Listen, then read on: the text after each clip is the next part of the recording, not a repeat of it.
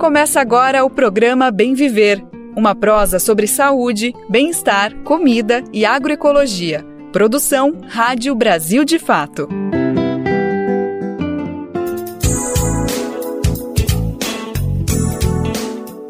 Olá, hoje é quarta-feira, dia 7 de fevereiro de 2024. E o Bem Viver começa já em ritmo de carnaval e com uma entrevista com um ícone da folia.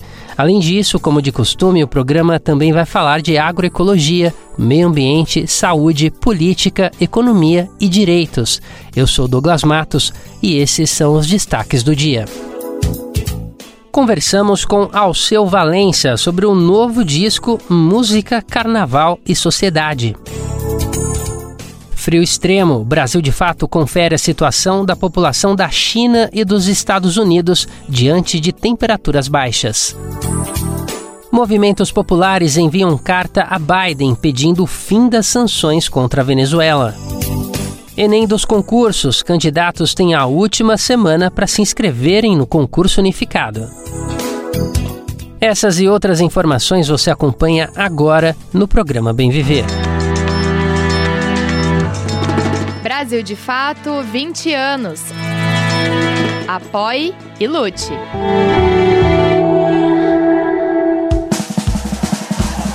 Alô, minha gente, esse é o bloco Bicho Maluco Beleza!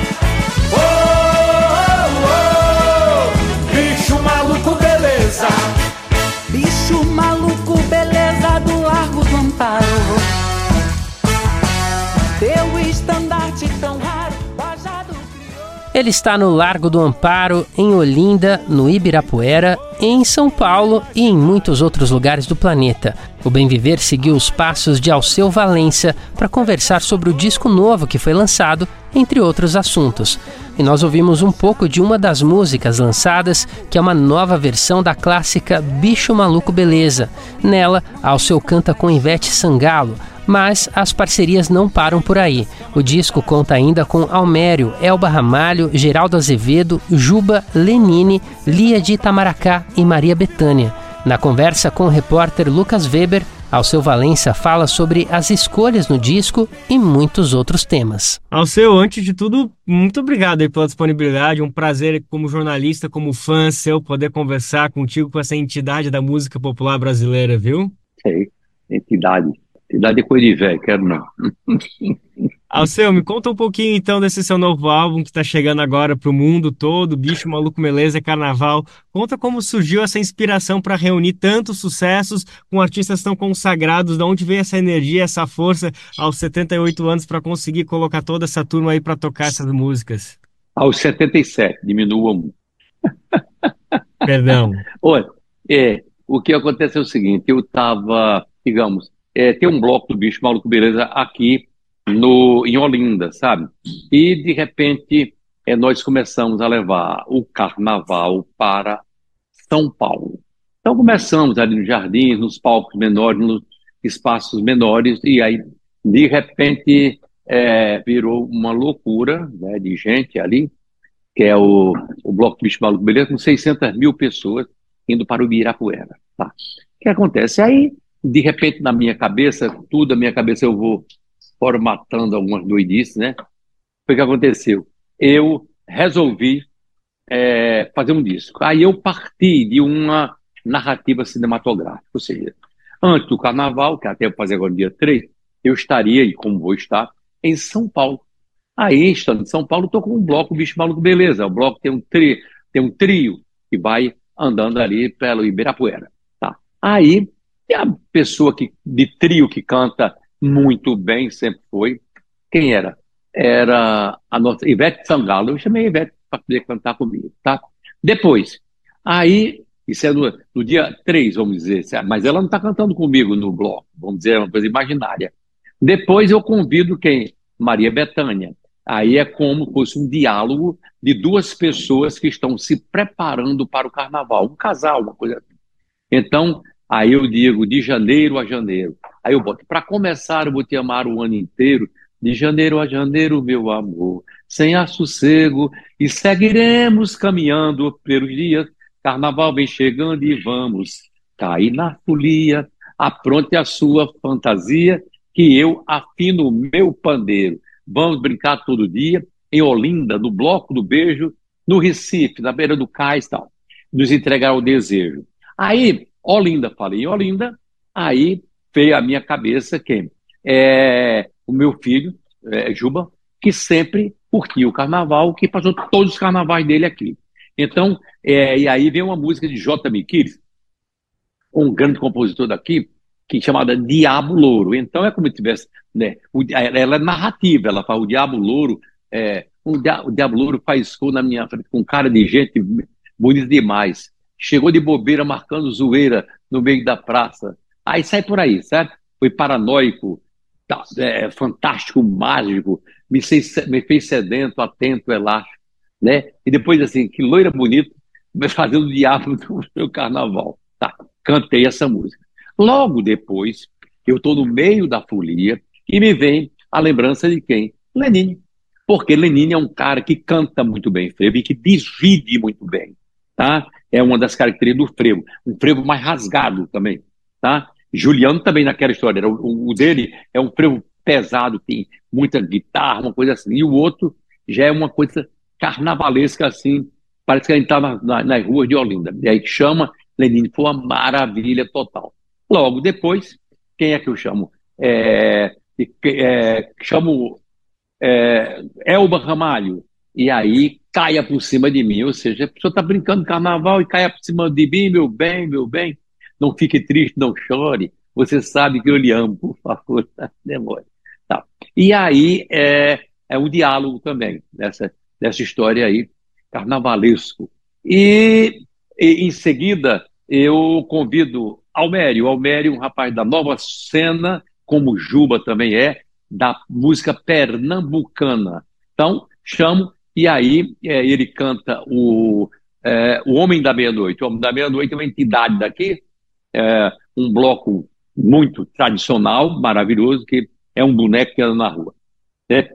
E as pessoas saem atrás. Eu tinha uma música que eu já tinha é, composto há muitos anos atrás, com Carlos Fernando, a quem esse disco é dedicado, um compositor maravilhoso, é, e eu canto O Homem da Meia-Noite, é, com Almério.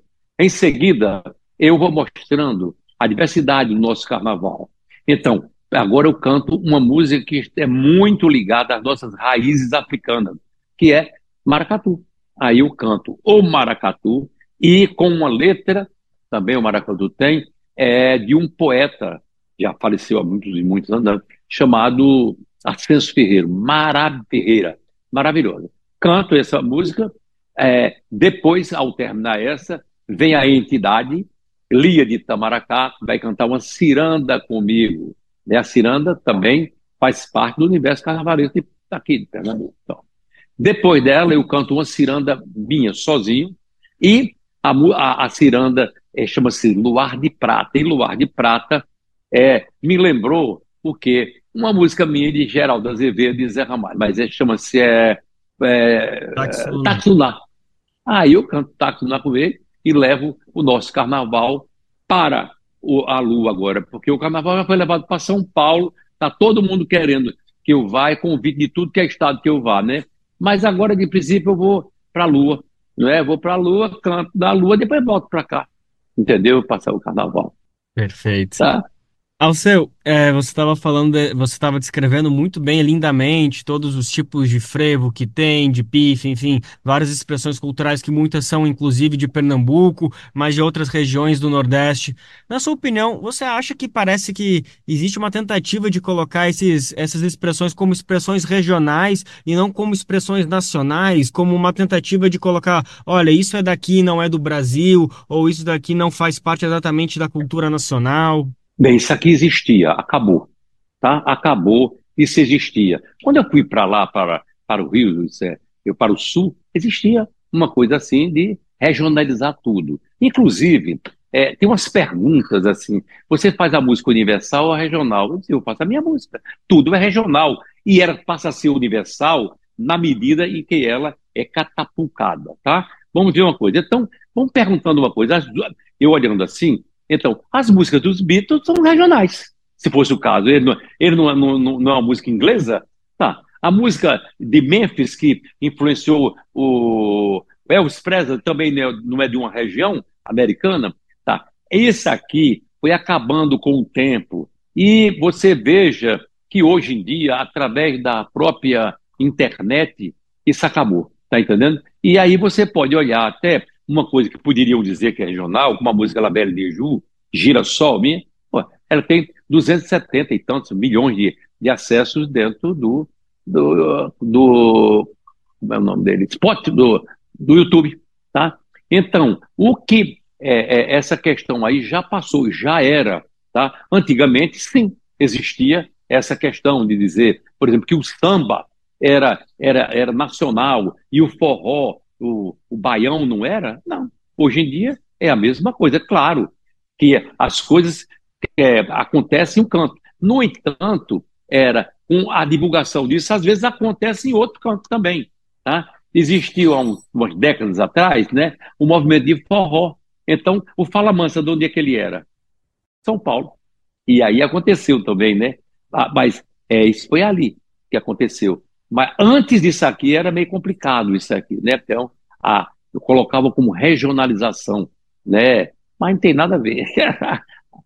Tá certo. Perfeito, tá lindo. Alceu, vamos falar um pouquinho mais sobre o carnaval. Toda vez que o carnaval chega, o senhor fica ansioso, fica meio assim, quando que chega? Como que é pra ti quando chega a festa? Não, eu posso ficar até fazendo, cantando uma música, porque estava chegando o carnaval, aquela que eu falei, é de Betânia, entendeu? É exatamente isso. Eu digo que eu cantei com Betânia. É, para começar, eu vou chamar o ano inteiro, de janeiro a janeiro, meu amor, sem sossego. Aí eu digo, apronte sua fantasia, que eu afino meu pandeiro, tá certo? Para brincar o carnaval, tá? E também para alegrar o carnaval, tá? Ou seja, eu brincava carnaval, vamos dizer, há 15 anos, 20 anos atrás, aqui em Olinda, mas já tinha nome, já tinha disco como Cavalo de Pau, um disco que vendeu 2 mil, milhões e 500 mil cópias à época, mas ninguém incomodava você. Todo, eu era um folião, natural, normal, como qualquer outro. Depois dessa história, quando tem a selfie, a selfie é meio complicado, porque as pessoas, todo mundo quer pedir foto. E aí, como é que vai saber? Você vai brincar? Não. Só vai fazer as fotos no carnaval. E aí, daí eu digo, vou fazer shows. Eu me divirto e divirto as pessoas através dos shows, né? É uma maravilha. Antigamente eu fazia aqui também, na minha casa, é, na varanda da minha casa, alegrar os foliões. Atualmente, eu faço aí também quando eu quero e eu vou fazendo show em tudo que é canto, né? Tem muitos convites, né? Não sei se eu te falei, para fazer em outros cantos, né? É, show de carnaval, mas às vezes a agenda não dá, tá tudo lotado. Mas vamos ver se a gente consegue abrir um pouco a agenda para o ano, tá? Você tá todo mundo torcendo. Alceu, comenta um pouquinho mais então o que que o senhor percebe da diferença do carnaval ao longo dessas décadas que você vem fazendo, vem se apresentando, vem brincando. Tem, tem diferenças do carnaval de 10, 20, 30 anos para trás de agora? Não vejo muita diferença, porque, por exemplo, o carnaval teve um momento que entrou. O carnaval era que aparecia, era o carnaval do Rio de Janeiro, maravilhoso, entendeu? Das escolas de samba, etc. O carnaval de Pernambuco, aqui, era, e era uma coisa tradicional maravilhosa. Ninguém sabia disso aqui. Por causa dos meios de comunicação, só existia televisão. As televisões elas estavam em Rio, São Paulo. São Paulo não tinha uma tradição carnavalesca, tá? Tá. Mas aí, com o passar dos anos, né, é, entra o carnaval baiano. E o carnaval baiano é feito através é, pelas ruas com trio elétrico. Agora, até no carnaval de São Paulo está tendo essas coisas dos trios elétricos, né? Até outras pessoas que fazem, e até eu estou fazendo lá, que é um veículo. Tem nada a ver diferencial musical por causa do trio. É um trio é um veículo, igual um pau sob rodas, tá? E aqui, aqui no, no, no, no, no Recife são muitos shows, é, é uma loucura, porque são muitos e muitos polos, né? Isso aqui é um polo numa, é, em vários bairros, etc., né? E com uma estrutura muito, muito bom, tá? Agora, uma coisa que é preciso notar, as pessoas começarem a pensar o que é que uma festa carnavalesca, essa, que é impulsionada também, sobretudo pelos artistas, quanto é que, que ela promove de dinheiro para as empresas, não é? Com a economia criativa, tá? Quem se completa disso aqui? Man, vai. É, são a rede hoteleira, são a, os, os, é, os, os, ônibus, são, como é o nome, as, os, os aviões, né? As empresas aéreas estão aí.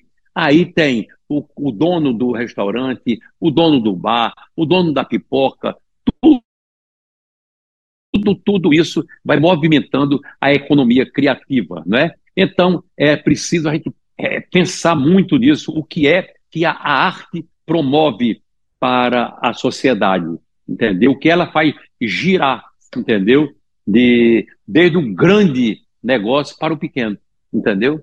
E nós, é quem, os artistas, pô, que vai, você vai para um canto que vai ter um milhão de pessoas te vendo, aqui no Recife, então, você vai vendo essa história, o que é que por detrás disso vai acontecer. Aí tem também a questão do dono do palco, o dono do, da luz, os artistas, sua banda, da, das as bandas e tudo. Então, é, a economia criativa é uma coisa espetacular, não é? E que antigamente ninguém entendia muito bem isso, não.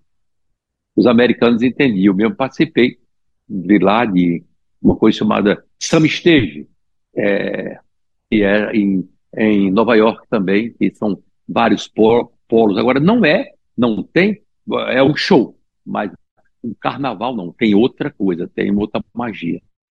Nós somos, estamos nesse aqui na frente. e qual que é o melhor carnaval do Brasil? Não existe carnaval melhor do Brasil, porque cada um tem a sua característica, né? Vamos dizer, o carnaval de Pernambuco, ele comunga muito com o carnaval de Alagoas, com o carnaval da Paraíba, com o carnaval do Rio Grande do Norte, né? Vamos dizer assim. O carnaval do Rio de Janeiro se comunica com São Paulo um pouco, né? Tem a escola de samba de São Paulo também. Mas, realmente, os carnavais mais tradicionais é daqui. Um deles, sabe por quê? São anos e anos, muitos anos e anos, né?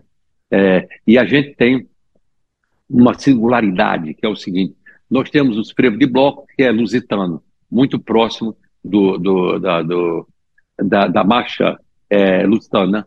Aí a gente vai ter o frevo, né, de, o frevo é, de orquestra, ela tem muito uma polca, né, polonesa. Você vai ter as, também as nossas raízes ameríndias estão é, é, nos, na, blocos de caboclinho. Nós vamos ter também as nossas raízes africanas que estão a, dos maracatus, dos jeixais, está tudo aqui. É muito bom. Pernambuco tem muito para ensinar para o Brasil, né, Alceu? Eu acho que tem, mas cada uma parte do Brasil tem o seu jeitinho. E, é, Natal, é, é, é Natal não, Rio Grande do Norte, Alagoas, fazia parte de quê? Da capitania hereditária de Pernambuco, que era de Duarte Coelho Pereira, e aí essa cultura daqui ela foi se espalhando. Tem a cultura daqui litorânea, como eu falei, e a cultura sertaneja. A cultura sertaneja, Nordeste Profundo, ela vai bater, sabe aonde? É, sai pela margem esquerda de quem sobe, tá? É, mais direita de quem sobe. Para onde? Vai bater em, é, em Minas Gerais, na Serra da Canastra, tá entendendo? A gente tem uma coisa que vai interligando, sabe? E também você vai ver uma coisa que vamos dizer, o samba, rapaz, o samba é primo legítimo do maracatu. Entendeu? De raízes também africanas, né? Então a gente tem essa coisa ibérica. Nós não somos anglófonos, muito menos. Aqui você teve realmente uma cultura que, tem, que entrou aqui, mas através de veículos de comunicação. Não foi uma coisa através de uma coisa histórica, entendeu? Que vem aos pouquinhos sem obrigar você a ser aquilo, não. Hoje em dia, não. Hoje em dia, a gente pode ser, brincar mais de ser a gente. Fala um pouquinho mais tá sobre bom? isso, sobre brincar de ser a gente, o que tu quer dizer com isso? Como? Fala um pouquinho mais sobre é. isso, sobre brincar de ser a gente. Por que, que agora. Antiga, antiga, não, antigamente você botava um ovo na boca para poder imitar uma, um, um sotaque anglófono, tá? Aí, oh, oh, tá, vamos dizer, eu estou linda. Para que isso? Eu não, eu não falo assim. Isso aqui é uma, é uma, foi uma imposição das grandes, é, da máquina de, cultural, entendeu? Os países dominantes, no caso, né? América do Norte, que tem uma cultura maravilhosa. Não falando nada disso, não. Eu estou dizendo que eu nunca na minha vida, e aliás, aqui nós, nosso Pernambuco, primamos por uma coisa, eu não preciso, olha, antigamente, eu, eu preciso, aí tinha umas, umas coisas, é, de umas, é, umas comparações muito bobas, por exemplo, Alceu Valença, até para me elogiar, é o Mick Jagger brasileiro. Eu digo, não. Mick Jagger que é o, o, o Alceu Valença inglês. Alceu Valença. Aí eu brincava, dizia, deixa Mick, Mick Jagger no cavalo é, inglês dele, de raça inglesa, que eu vou no meu jumento. Tenho nada a ver com ele, apesar de achar que ele é maravilhoso. Estou falando nada disso, não. Mas eu quero ver ele cantando frevo. Não canta igual a mim, nunca. Nem eu vou cantar um rock igual a ele. Tá entendendo? Cada qual no seu cada qual. Claro que as coisas vão, podem vir a se entrelaçar, mas demora muito tempo. Quando não for imposta, ela vai demorar muito tempo. Já diria aquela velha, aquela velha música, eu quero ver quando o tio Sam tocar no tamborim, né, céu? Perfeitamente. Aí, isso já do pandeiro estava na frente com só põe o bebop no meu samba quando o tio Sam pegar no tamborim, quando ele pegar no tamborim no zabumba, e esquecer que o samba não é rumba, daí eu vou misturar Miami com Copacabana, chiclete eu misturo com banana, e o meu samba vai ficar assim. é, é, mas em compensação, quero ver o bugue-ugue de pandeiro e violão, quero ver o tio Sam de frigideira, tec, tec, numa batucada brasileira. Pronto. É, mas eu só boto pipoque no meu samba quando o tio Sam tocar um tamborim. Quando ele pegar no pandeirinho zabumba, quando ele aprender que o samba não é rumba, aí eu vou misturar Miami com Copacabana, chiclete eu misturo com banana, e o meu samba vai ficar assim. E a gente fecha essa conversa ouvindo um pouco de outro grande nome da música brasileira. Citado e cantado por Alceu Valença, ouvimos agora o mestre Jackson do Pandeiro, com a música Chiclete com Banana. É, mas em compensação eu quero ver o bugue de pandeiro e violão. Eu quero ver o tio sangue frigideira numa batucada brasileira.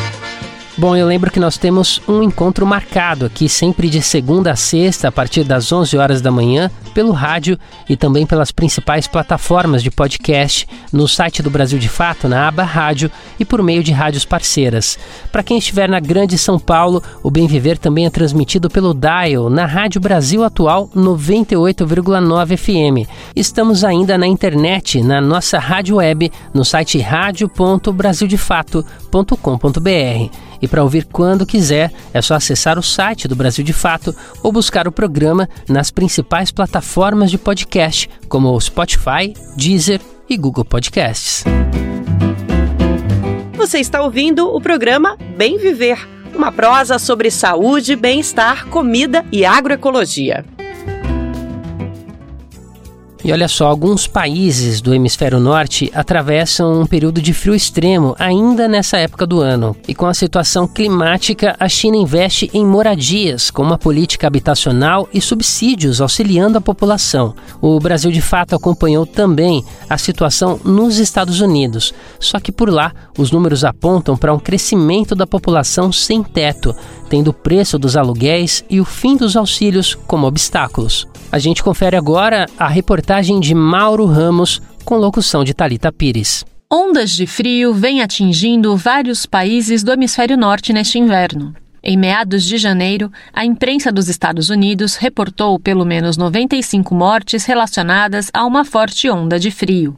Uma parte dos óbitos na América do Norte aconteceu em acidentes de trânsito. Já na China, nas regiões afetadas pelo frio, essa também é uma das preocupações. Para evitar acidentes, as autoridades locais realizam controles de trânsito e mobilizam veículos de remoção de neve e pulverizam produtos descongelantes. Como explica o motorista Liu Qingsheng, que falou com a reportagem do Brasil de Fato em Pequim. Eu não esperava que houvesse neve forte na noite passada. Felizmente, a polícia de trânsito local nos ofereceu um pouco de comida, ajudando a aquecer aqueles que ficaram na estrada. Além das medidas emergenciais, políticas estruturais na China permitem que a população possa lidar melhor com eventos extremos durante o inverno. Nas províncias e regiões com inverno mais intenso, existem subsídios para o aquecimento. Esse auxílio é geralmente destinado a famílias rurais e urbanas de baixa renda e a funcionários e aposentados de instituições e agências governamentais. Em 2023, os governos locais destinaram quase 2 bilhões de yuans, o equivalente a mais de 1 bilhão e 300 milhões de reais, em subsídios para aquecimento. Ao todo, mais de 4 milhões e 800 mil famílias tiveram acesso ao auxílio. Junto a essa política, também vem sendo implementada a renovação e reparação de edifícios para poupar energia. Liu Wei-jin, morador de Qingdao, província de Shandong, relata que essas medidas têm sido fundamentais neste momento. A temperatura interna agora pode chegar a 20 graus, o que nos permite economizar nas despesas com eletricidade. A reforma foi toda financiada pelo governo. Estamos felizes porque isso melhorou nosso modo de vida. O crescente acesso à moradia na China é outro motivo que permite evitar impactos maiores das fortes ondas de frio. Em 2020, ano em que a China anunciou a erradicação da extrema pobreza no país, o governo afirmou que, como parte deste trabalho, foram construídas mais de 2 milhões e 600 mil casas para mais de 9 milhões e meio de pessoas. Isso ocorreu durante o período do 13º Plano Quinquenal, de 2016 a 2020. Nos Estados Unidos, por outro lado, é cada vez maior o número de pessoas sem teto. Segundo a pasta de Habitação e Desenvolvimento Urbano, o número de pessoas em situação de rua no país cresceu 12% em 2023. Na prática, esse número representa um total de 653 mil pessoas sem teto. Entre os motivos desse aumento estão os reajustes nos preços dos aluguéis e o fim dos auxílios durante a pandemia. A situação preocupa a prefeita de Los Angeles, Karen Bass. Nós alojamos pessoas ao longo dos anos. Novas pessoas ficaram sem teto. E, francamente, estou muito, muito preocupada que seja isso o que esteja acontecendo agora por causa do fim das proteções das políticas Covid. The COVID protections expiring. Da Rádio Brasil de Fato, com reportagem de Mauro Ramos, em Pequim, na China. Locução: Talita Pires. Bom, seja nos Estados Unidos, na China ou em qualquer lugar do mundo, a desigualdade social e econômica permanece resultando em perdas de vidas. Por isso existem campanhas como tributar super ricos. Inclusive a proposta é de que haja rapidez na taxação de fortunas e altas rendas. A campanha é integrada por mais de 70 entidades e promove mobilizações. Ela parte do questionamento de novos estudos que comprovam ainda maior concentração de riqueza no Brasil e no mundo. O movimento nacional disponibiliza estudos, projetos e subsídios para alterar o sistema tributário que concentra renda e riqueza fazendo com que pobres paguem proporcionalmente mais do que ricos. A concentração de renda vem se acentuando, segundo dados revelados nos últimos estudos. Somente no Brasil são estimados cerca de 300 bilionários. No mundo, as cinco pessoas mais ricas dobraram as fortunas desde 2020, enquanto 60% da população mundial, cerca de 5 bilhões de cidadãos, ficaram mais pobres. No meio da internacional, a cidade até não está tão E a situação sempre mais ou menos, sempre uns com mais e outros com menos. A cidade não para, a cidade só cresce. O de cima sobe e o de baixo desce. A cidade não para, a cidade só cresce. O de cima sobe e o de baixo desce.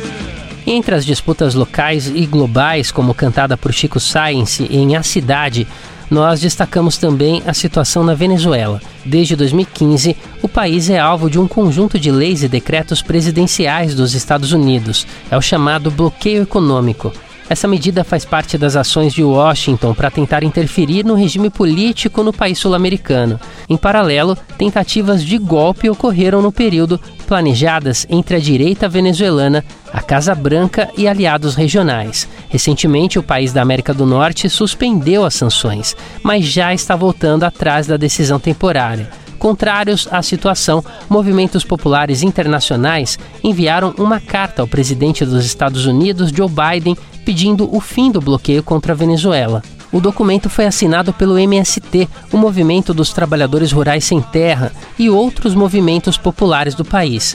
E você confere os detalhes agora na reportagem do Brasil de Fato, com locução de Lorenzo Santiago. Mais de 600 movimentos populares assinaram uma carta pedindo o fim das medidas coercitivas aplicadas pelos Estados Unidos contra a Venezuela. O documento foi enviado no último domingo ao presidente estadunidense Joe Biden. A carta foi assinada pelo MST, o Movimento dos Trabalhadores Sem Terra e a ALBA Movimentos. Os grupos expressaram preocupação com a retomada das sanções e chamou as medidas de uma forma de extorsão ao governo venezuelano.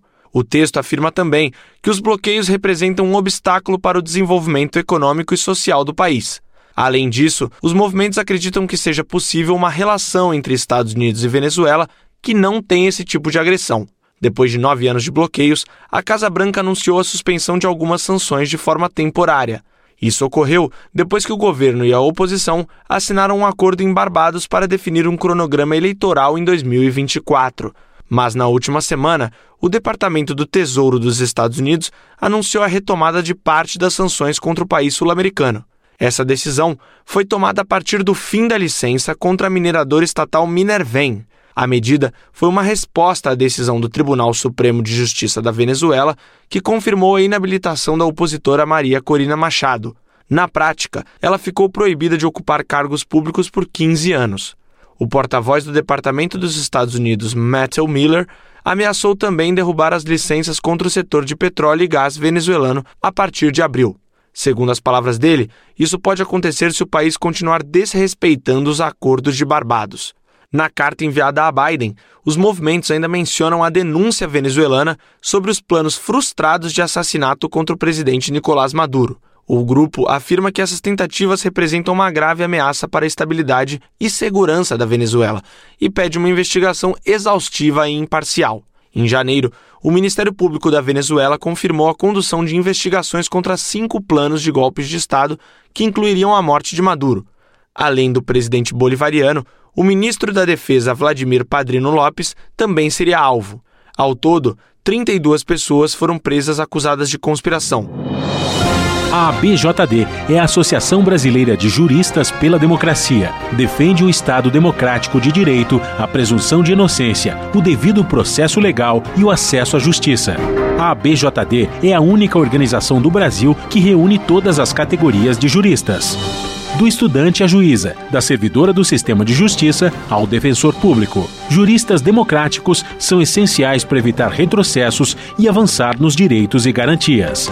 Faça parte da ABJD. Entre no site e associe-se a abjd.org.br.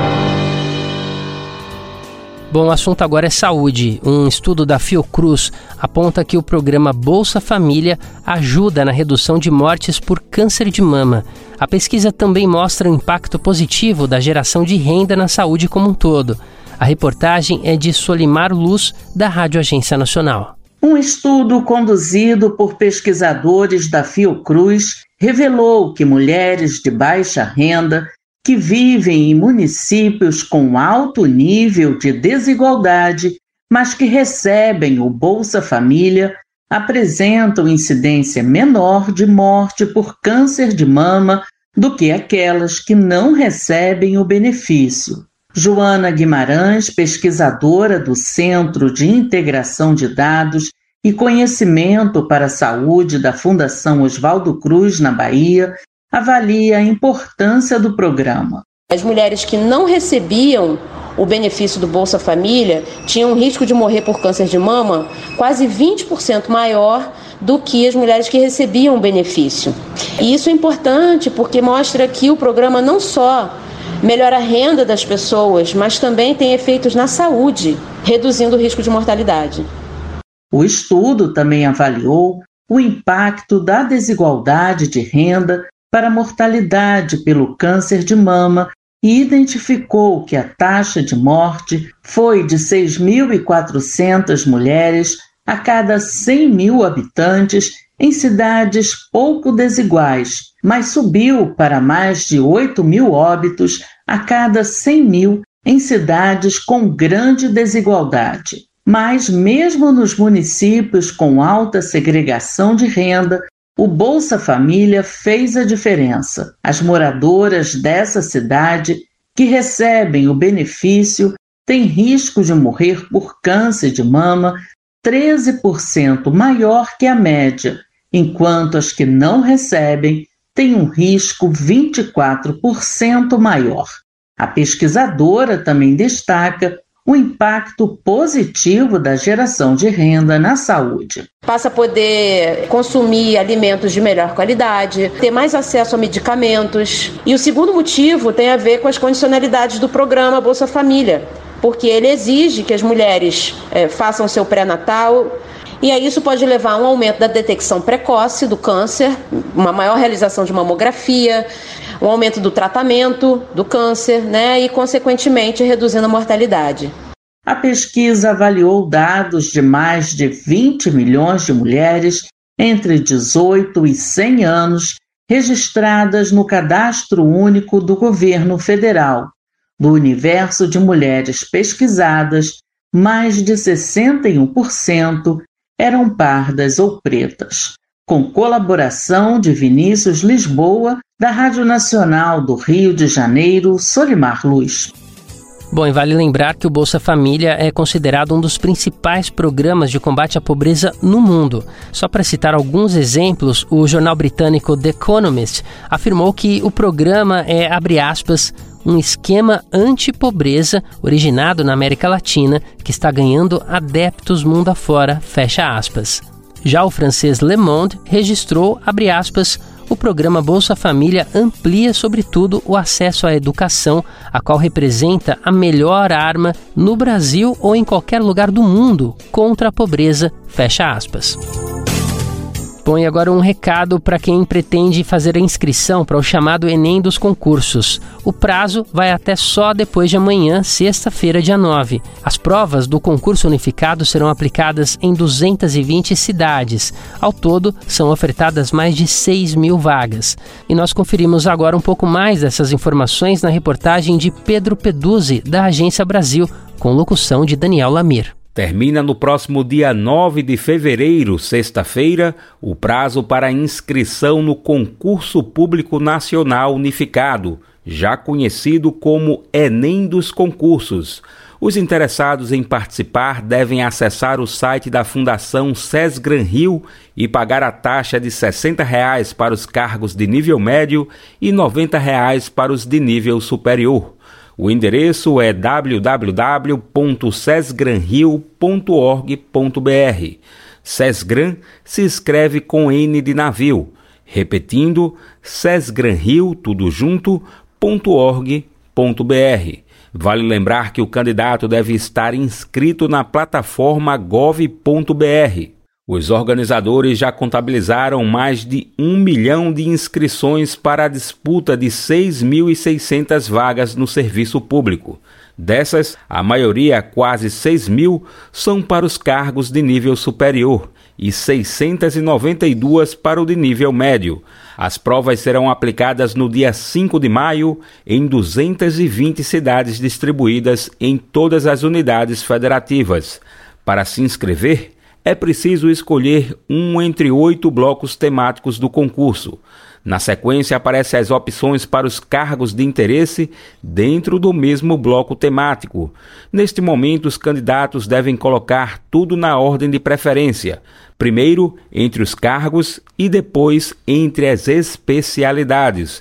Os editais dos oito blocos temáticos com todos os requisitos necessários estão disponíveis em site específico do Ministério da Gestão e da Inovação em Serviços Públicos. O telefone de suporte para esclarecimento de dúvidas sobre os editais, disponibilizado pela banca examinadora da Fundação Sesgran Rio, é 0800 701 2028.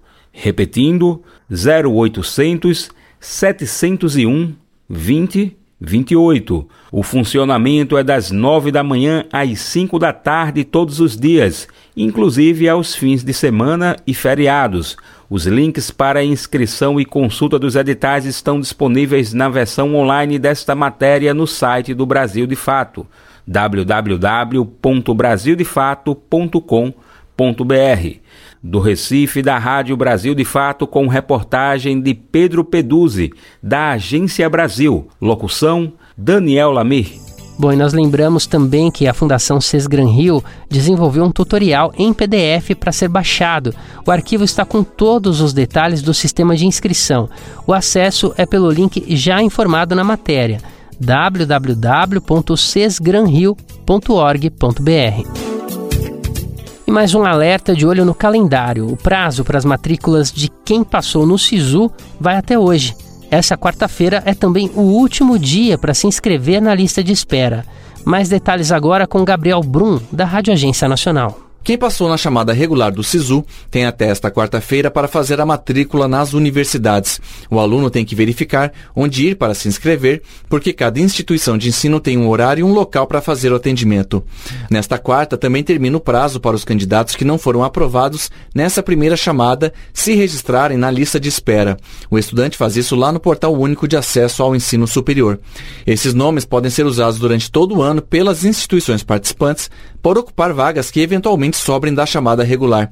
A edição deste ano do SISU teve uma única etapa de inscrição para todo o ano e ofertou mais de 260 mil vagas em 127 universidades públicas. Mais de 1 milhão e 200 mil pessoas se inscreveram nesta edição. Se alimentar como um ato político e comida sem veneno? O Armazém do Campo reúne as duas coisas com a agricultura familiar orgânica e agroecológica dos assentamentos da reforma agrária. São várias lojas espalhadas pelo Brasil com produtos do Movimento Sem Terra, MST, além de atividades culturais, cafeteria e almoços coletivos. Encontre o Armazém do Campo mais próximo de você pelas redes sociais e venha. Traga sua família e amigos para conhecer um novo jeito de comer bem. Agora mais um aviso importante sobre o bem viver é possível retransmitir o programa na grade da programação da sua rádio. Já são mais de 100 emissoras fazendo a retransmissão em todo o país. A lista dessas rádios está disponível no nosso site. E se você representa uma emissora e quiser entrar nessa rede, basta se cadastrar acessando o radio.brasildefato.com.br. Lá você clica em Como Ser uma Rádio Parceira. E vale lembrar que nós estamos também nas principais plataformas de podcasts. É possível ouvir o programa a qualquer hora acessando o site do Brasil de Fato ou buscando o programa nas principais plataformas como Spotify, Deezer e Google Podcasts. Programa Bem Viver um programa sobre saúde, bem-estar, comida e agroecologia. O quadro Consciência, com separado de ciência, com ciência do Brasil de Fato Minas Gerais já lançou a seguinte pergunta que foi respondida: Será que com o aumento populacional É possível existirem duas pessoas completamente idênticas e com o mesmo DNA? E a resposta, considerando a genética, é não. Não é possível. E a outra pergunta que surgiu no quadro é: será que uma pessoa parecida comigo seria capaz de destravar o meu celular a partir do recurso de reconhecimento facial? Bom, tem um estudo de 2015 que concluiu que as chances de pessoas compartilharem as mesmas medidas faciais é ínfima. E você ouve agora os detalhes de mais uma edição do quadro Consciência do Brasil de Fato Minas Gerais. Com ciência os grandes e pequenos mistérios do mundo. Yeah. Com o aumento populacional, é maior a chance de eu encontrar alguém idêntico a mim na rua? No nosso último programa, vimos que existir alguém com o mesmo DNA que o nosso é algo praticamente impossível. Mas e se a semelhança se restringir à fisionomia? A ciência já se debruçou sobre essa questão. Por exemplo, em 2015, Tegham e Henenberg publicaram um estudo com a análise precisa das medidas corporais de quase 4 mil pessoas. Eles elencaram oito características do rosto, tais como o comprimento da orelha e a distância entre as pupilas. Isso para se comparar o quão parecidas as pessoas eram entre si. O estudo concluiu que a chance de duas pessoas compartilharem exatamente das mesmas oito medidas é de aproximadamente uma em um trilhão. Isso me lembrou daqueles mecanismos de reconhecimento facial presentes em celulares.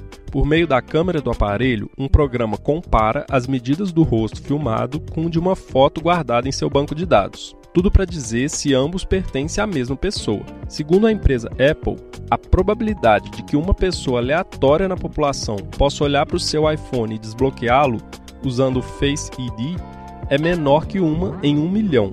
Se levarmos em conta que a população mundial hoje é de cerca de 8 bilhões, quer dizer que existem mais ou menos 8 mil pessoas parecidas o suficiente com você para destravar seu celular apenas olhando para ele. Contudo, nosso cérebro não usa réguas e nem algoritmos de computador. Somos primatas, animais sociais. A interação é algo importantíssimo em nossa história evolutiva. Por isso, nosso cérebro é ótimo em enxergar rostos e buscar neles familiaridade. Há milênios usamos expressões sutis para nos comunicar em pequenos bandos e focamos em poucos traços presentes no rosto para concluir que conhecemos e confiamos em alguém. Nossos antepassados não conseguiam nem pensar numa população de 8 bilhões de pessoas. Por isso, é bem mais fácil acharmos duas pessoas parecidas do que um computador fazer o mesmo. Ao considerar a percepção humana, o professor Frey Aud, da Universidade Rockefeller, calculou em aproximadamente uma em 100 mil a chance de duas pessoas terem o rosto com a mesma aparência básica. Ou seja, segundo os cálculos dele, há cerca de 80 mil pessoas parecidas com você no mundo. E respondendo à pergunta lá do início do programa, sim, a chance aumenta conforme aumenta a população. Por fim, num estudo de 2022, Stella selecionou 32 pares de sósias, pessoas muito parecidas sem relação de parentesco entre si.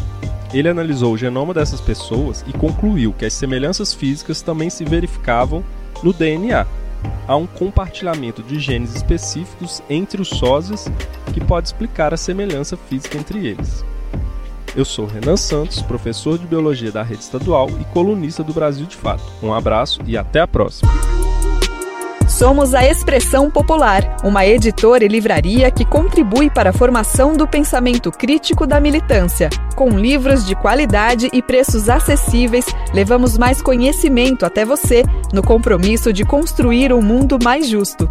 Este mês, o nosso Clube do Livro está de aniversário e completa três anos. E queremos celebrar essa conquista junto com você. Acesse o nosso site e conheça as nossas obras. expressãopopular.com.br Expressão Popular, há 20 anos na Batalha das Ideias.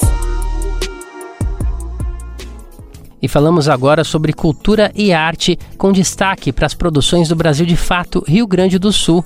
E para ouvir um pouco do assunto, na edição mais recente, o BDF Gaúcho conversou com a atriz Tânia Farias sobre a importância da arte e da cultura para a cidadania plena popular. Tânia é também diretora, figurinista, cenógrafa, artista visual e produtora.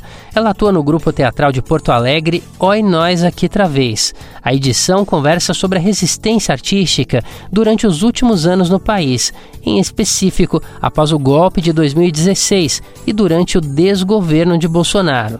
E nós ouvimos agora um pequeno trecho dessa conversa, onde Tânia Farias começa respondendo sobre a expectativa que as últimas eleições presidenciais deram ao setor de cultura e arte no país. Eu acho que uma notícia boa é que, em parte, nós vencemos.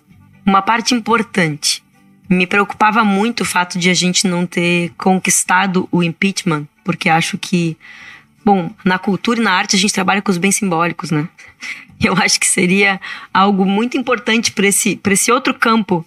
Não é nem da materialidade mesma, mas é, é pensar que deixar na história que, um, que, que uma criatura como esse inelegível é e foi para o Brasil não poderia ter chegado a ser presidente e não poderia permanecer presidente.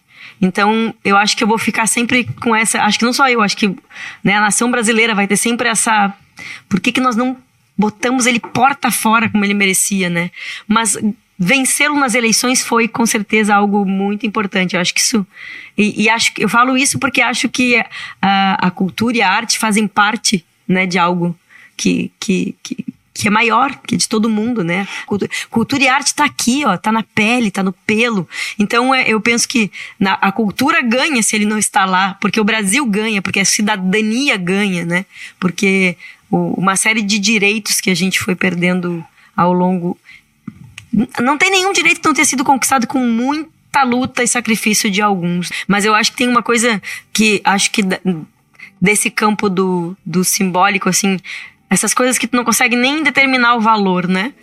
Tânia também analisou o fato de Bolsonaro perseguir o setor artístico, a exemplo de extinguir o Ministério da Cultura já no início do mandato. E a perseguição sistemática dele e dos seus acéfalos e desse bando de bestas que ele sempre teve ao lado, é, é, quase assim, tipo, a gente fica lisonjeado de ser perseguido por essa escrotidão, né? Porque tu sabe Isso, que, bom, é. é porque a gente tem uma importância uh, e, e, ele sabe que nós não estaremos com ele. Porque a gente percebe, aí digo tranquilamente, sem medo de ser terrível, talvez sendo com gosto, né? Que é.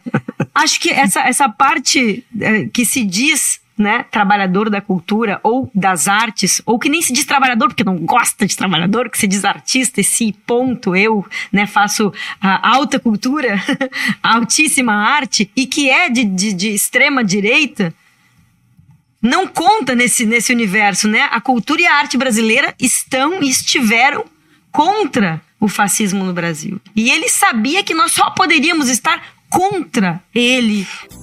Especificamente, Tânia ainda destacou o trabalho do teatro em diferentes contextos da democracia ao longo da história do Brasil. Ela ressaltou o trabalho da companhia Ó e Nós Aqui Travês, da qual faz parte e atua no Rio Grande do Sul teatro sempre se posicionou, né? A gente tem nomes e as pessoas têm, né? As pessoas e os coletivos têm nomes e sempre se posicionaram.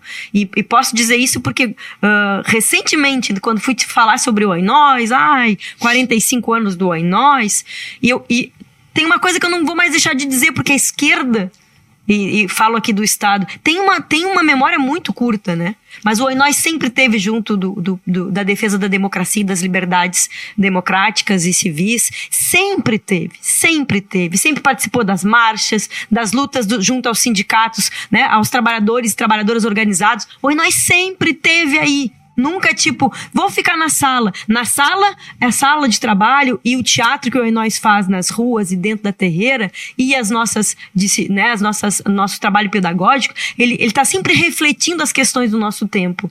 Então, e o nós assim, corpo presente, são mulheres e homens que trabalharam nesse grupo ao longo de 45 anos, que sempre tiveram ao lado da, da, das organizações de trabalhadores. E não, não se de Maria Tataca, como dizia minha, minha amiga Clarice Falcão, quando teve que ir pra rua contra o Bolsonaro, ou antes, quando teve que ir pra rua para dizer que era golpe, era machista, era misógino, né? E seguiu defendendo a Dilma. E mesmo quando às vezes tu nem via tantos camaradas uh, que deviam estar tá na rua defendendo a Dilma, o nós estava lá agarrando faixa, caminhando, marchando, falando. Eu acho que tô falando isso porque eu acho muito importante que a gente perceba, porque às vezes a gente tem que dizer em reuniões assim, tipo, nós produzimos pensamento. E quando eu falo isso, falo assim, até na organização da Marcha das Mulheres, a gente fica dizendo, olha só, quando eu danço quando feminicídio, o meu corpo produz pensamento. Meu corpo é meu instrumento de luta. E, e, eu produzo pensamento mesmo. Eu posso vir aqui falar sobre o que eu acredito, sobre o que eu quero e sobre a minha luta pessoal contra o machismo e a misoginia do Brasil, contra o feminicídio, contra esses, esses, esses dados alarmantes de todos os dias. E porque eu sou mulher, eu sou, né, quando eu faço um trabalho chamado Manifesto de uma mulher de teatro, as pessoas não ouvem, ouvem falar de teatro. É. Elas ouvem falar de violência de gênero no manifesto. Porque a mulher de teatro sofre violência cotidiana, como todas as demais camaradas. E a gente faz isso para mudar essa realidade. Mas é, eu falo isso, quero começar dizendo isso, porque eu acho importante perceber que o artista, o trabalhador das artes, ele produz pensamento, ele faz política. Eu quero, eu quero espaço para poder discutir com, de igual para igual com meus camaradas de partido, de movimento social. Tânia também defendeu os investimentos públicos para garantir direitos populares. A artista ainda ressaltou a necessidade de valorização dos mestres e mestras da cultura popular. É nessa perspectiva que a gente tem que compreender. A gente, a gente tem educação pública, tem? Isso. A gente tem saúde pública, não tem? A gente tem educação pública a duras penas, com muita defesa e muita luta. A gente tem que ter uma arte pública. Arte pública. A gente fala o tempo inteiro, nós fazemos arte pública. Uhum. E é preciso que o, o, Estado brasileiro compreenda que é preciso políticas para que haja a arte pública, ou para que ela consiga se realizar de forma mais, uh, né, ainda mais eficaz, ainda mais, uh, né, mais ampla, para que todas as pessoas possam uh, fazer a arte pública e acessar a arte pública, como a gente precisa uh, né, cultivar a saúde e acessar os, o, o, o, o, serviço de saúde, que é público. Uhum. E acho que da mesma maneira tinha que ter essa, é, esse entendimento em relação à arte e à cultura. E existe, existe, existe um aspecto que eu. Que, que nos últimos, enfim, nos últimos anos eu tenho militado nacionalmente junto a, a outras camaradas e camaradas de, de, de, coletivos de trabalho continuado no Brasil, que é justamente essa, essa essa perspectiva. Nós tivemos um avanço que é, é também é imensurável, o, o, o, Cultura Viva. Acho que precisa ser reconhecido que o Cultura Viva é um avanço imenso. E o, dentro do Cultura Viva, o reconhecimento aos mestres e às mestras. Uhum. É preciso compreender que os coletivos longevos de trabalho continuado, eles são griots coletivos. Eles produzem pensamento comunitário. Eles produzem o, o, a experimenta, a, a, o convite à imaginação. Uhum. E a gente precisa entender que a imaginação é instrumento de luta. Enquanto eu falo e vou falar isso sem me cansar, sem ficar preocupada em ser repetitiva, porque enquanto a gente imagina esse outro mundo que a gente tantas vezes afirmou aqui no nosso Fórum Social Mundial, eles não venceram. Uhum. Os donos da vida, os, né, os nossos os, os grandes inimigos, eles não vêm enquanto a gente tiver capacidade de imaginar. Quando eles esmagarem a nossa capacidade de sonhar e de imaginar o, de, o diferente do que está aqui, aí perdemos. Aí e isso é fomentado pela arte e pela cultura. Sim, enquanto sim. nós, a esquerda do mundo, não compreendermos o importante papel que tem a arte e a cultura, nós não entendemos o fundamental. Bom, e para ouvir o conteúdo completo, basta acessar o podcast de fato no canal do Brasil de Fato do Rio Grande do Sul no YouTube. Bom, a edição do Bem Viver desta quarta-feira fica por aqui, mas você ainda pode nos ouvir na Rádio Brasil Atual 98,9 FM na Grande São Paulo ou no site radio.brasildefato.com.br. O programa vai ao ar em várias rádios pelo país e a lista completa de emissoras que retransmitem o Bem Viver você encontra no nosso site, na matéria de divulgação diária do programa. O Bem Viver também fica disponível como podcast no Spotify, Deezer, iTunes e Google Podcasts. A apresentação do programa de hoje foi comigo, Douglas Matos. O roteiro, de Daniel Lamir. Edição e produção de Daniel Lamir e Douglas Matos. Trabalhos técnicos de Adilson Oliveira. Coordenação de Rádio e TV, Monize Ravena. Diretora de Programas de Áudio, Camila Salmásio. Direção Executiva, Nina Fidelis. Apoio, Equipe de Jornalismo do Brasil de Fato. Você ouviu o programa Bem Viver, uma prosa sobre saúde, bem-estar, comida e agroecologia. Produção Rádio Brasil de Fato.